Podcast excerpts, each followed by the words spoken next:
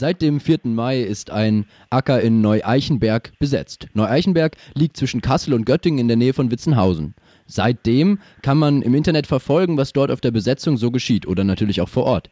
Am Telefon ist jetzt Alex, ein Aktivist von dort. Alex, fangen wir mal ganz von vorne an. Wieso ist der Acker besetzt? Ja, moin erstmal. Also wir haben uns hier äh, irgendwie zusammengefunden, weil hier auf diesem Acker, das ist 80 Hektar von der Fläche her, ein Logistikgebiet gebaut werden soll. Und wir haben etwas dagegen. Also haben wir uns entschieden, wir besetzen diesen Acker, um irgendwie aus einer passiven Position in die aktive Position zu kommen und irgendwie hier bei diesem ganzen Diskurs ja wieder irgendwie mitreden zu können. Wie können wir uns das denn vorstellen, so eine Feldbesetzung, Ackerbesetzung? Ähm, was, was gibt es dort? Also was gibt es da so an Infrastruktur und Programmen? Wie sieht es da aus? Ja, also ich kann ja kurz mal sagen, wo ich gerade bin. Also ich sitze hier außerhalb von dem ähm, Camp eigentlich ganz am Rand auf so einer Sonnenbank, die haben wir hier gebaut und lausche gerade den Feldlärchen. Also es ist erstmal ein 80 Hektar großes äh, Gebiet hier halt, mehrere Äcker, die irgendwie zusammenhängen und gerade wächst hier Ausfallgetreide hoch und da drinnen sind halt ganz viele Feldlärchen, die sich da eingenistet haben. Also ich sitze hier gerade und lausche den Feldlärchen. Wenn ich mich umdrehe, dann ist hinter mir verschiedene, verschiedene Sachen zu sehen. Also wir haben hier Zelte aufgestellt, und äh, schlafen da drin. Dann haben wir Gewächshäuser gebaut und bauen da drin Gemüse und Tomaten an. Dann Komposttoiletten sind hier und dann Wohnwegen haben wir zwei Stück. Dann haben wir irgendwann entschieden, wir könnten halt auch irgendwie so Verteidigungsstrukturen machen, falls es irgendwann mal zu einer Räumung kommen könnte so. Und dann haben wir Treepods gebaut. Jetzt haben wir zwei große Treepods plus noch zwei, drei kleinere und da sind auch schon Zelte drauf. Und ja, also so ein Treepod ist halt so ein Dreibein, vielleicht kann ich es ja mal erklären. Und so ein Dreibein steht halt relativ stabil, man kann dann da so eine Plattform draufbauen. Ja. Wenn man, ähm, ja cool, klingt idyllisch. Ich glaube, ich, äh, ich, glaub, ich kann die Feldleichen hören. Ähm, ja, cool.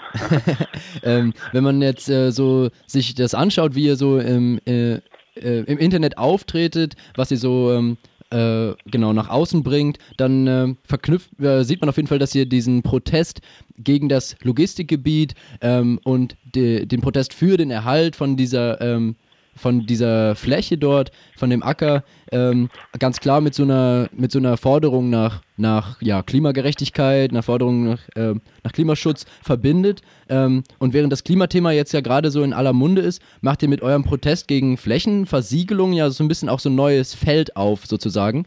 Ähm, wie erfolgreich könnt ihr denn so anknüpfen an den, äh, ja, ich sag mal, Klimahype dieser Tage? Ja, also ist natürlich ein neues Thema und viele Menschen sind sich dessen, glaube ich, nicht bewusst, wie viel Fläche versiegelt wird und was das für uns auch bedeutet. Hm, ich kann einfach mal so anfangen. In Deutschland werden täglich 60 Hektar Fläche versiegelt, die dann im Endeffekt für landwirtschaftliche Produktion oder auch andersweitig halt verloren gehen. Das kann sowohl halt landwirtschaftliche Fläche sein, als auch Wald, was versiegelt wird. Zum Beispiel halt ähm, am Beispiel Hambacher Forst wird halt irgendwie Wald weggeholzt und dann kommt da eine Grube hin. Da spricht man nicht von Versiegelung, aber es ist auch verloren. Und in unserem Fall ist es halt Versiegelung, es kommt unter Beton und die Fläche ist halt für immer verloren. Man kann diesen Beton nicht mehr wegnehmen und dann irgendwie die Fläche irgendwann wieder benutzen. Und im Endeffekt ist es so, Boden dient sowohl als Kohlenstoffspeicher als als Produktionsquelle für, für Nahrung. Boden ist irgendwie Lebensraum für viele Tiere und eigentlich die Lebensgrundlage für den Menschen. Und wir sollten uns, wenn wir irgendwie von Klimagerechtigkeit sprechen, dem entgegenstellen und jetzt fordern, dass das aufhört. Und deshalb sind wir halt auch hier. Wir wollen auf das Thema aufmerksam machen und hier konkret ist auch halt diesen Bau verhindern.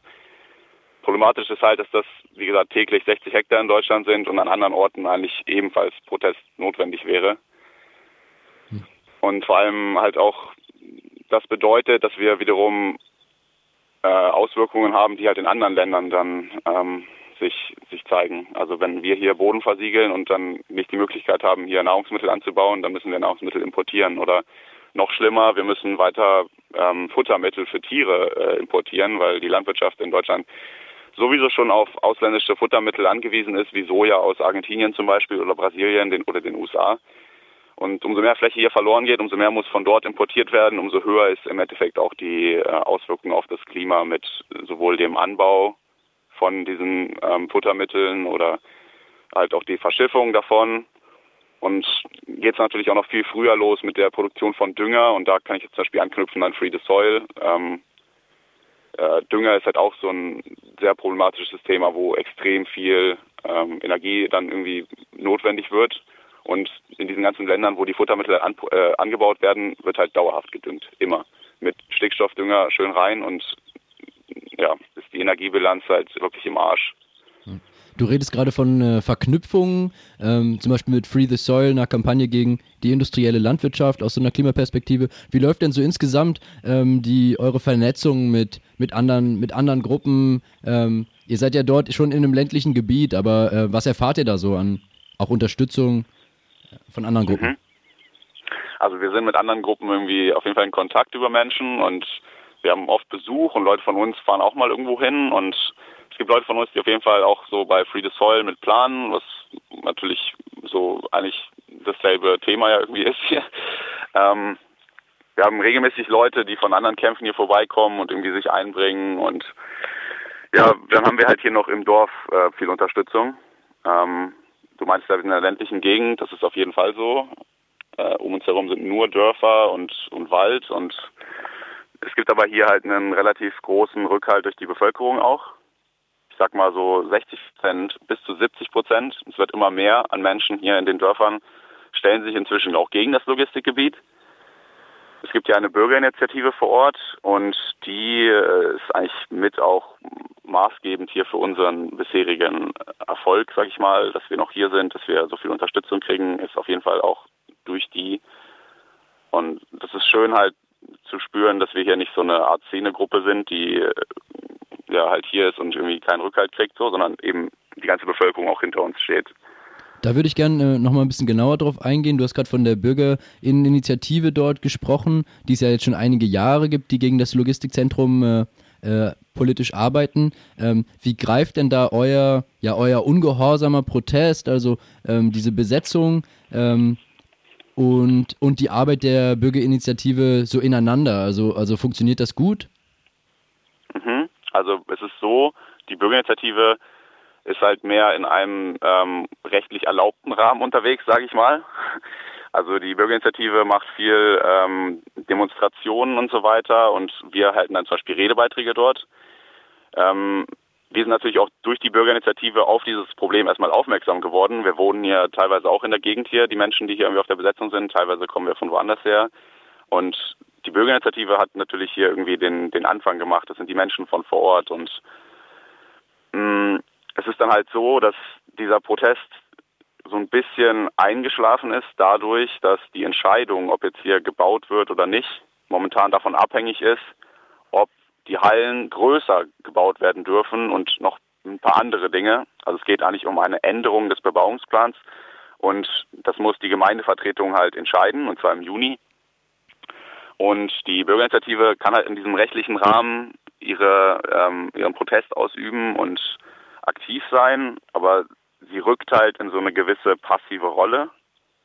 Wir mit der Besetzung haben jetzt halt nochmal frischen Wind irgendwie reingebracht in diesen ganzen Protest und wir stellen uns damit selber irgendwie in die aktive Rolle. Also die Politik und äh, ja, die ganze Gemeindevertretung muss jetzt halt hier irgendwie nochmal aktiv werden, dadurch, dass wir jetzt diesen Protest nochmal neu aufgewühlt haben. Also das gibt auch vielen Menschen hier Hoffnung und ähm, wir haben auch eventuell damit gerechnet, dass wir durch diesen durch diese Art des Protests, des zivilen Ungehorsams hier eventuell Probleme könnten, kriegen könnten mit der Bevölkerung, aber das hat sich jetzt komplett anders dargestellt. Es gibt voll viele Menschen, die halt das einfach ähm, sich schon länger gewünscht haben anscheinend sowas, also wieder in die aktive Rolle zu schlüpfen und ähm, halt auch herkommen und damit uns darüber diskutieren, was es bedeutet, äh, zivil ungehorsam zu sein, was so Konsequenzen davon sind, die jetzt ja nicht so dramatisch sein müssen.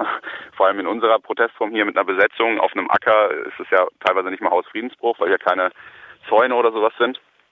Aber man kann grob sagen, die Bevölkerung, die BürgerInnen hier sind froh, dass diese Besetzung jetzt ist und ähm, es dem Ganzen nochmal eine neuen, ein neues Image gibt zu diesem Protest. Zwischendurch sah es ja kurz mal so aus, als sollte die Besetzung geräumt werden. Dann wurde der Alarm aber wieder abgeblasen. Was ist da passiert und wie geht es jetzt weiter?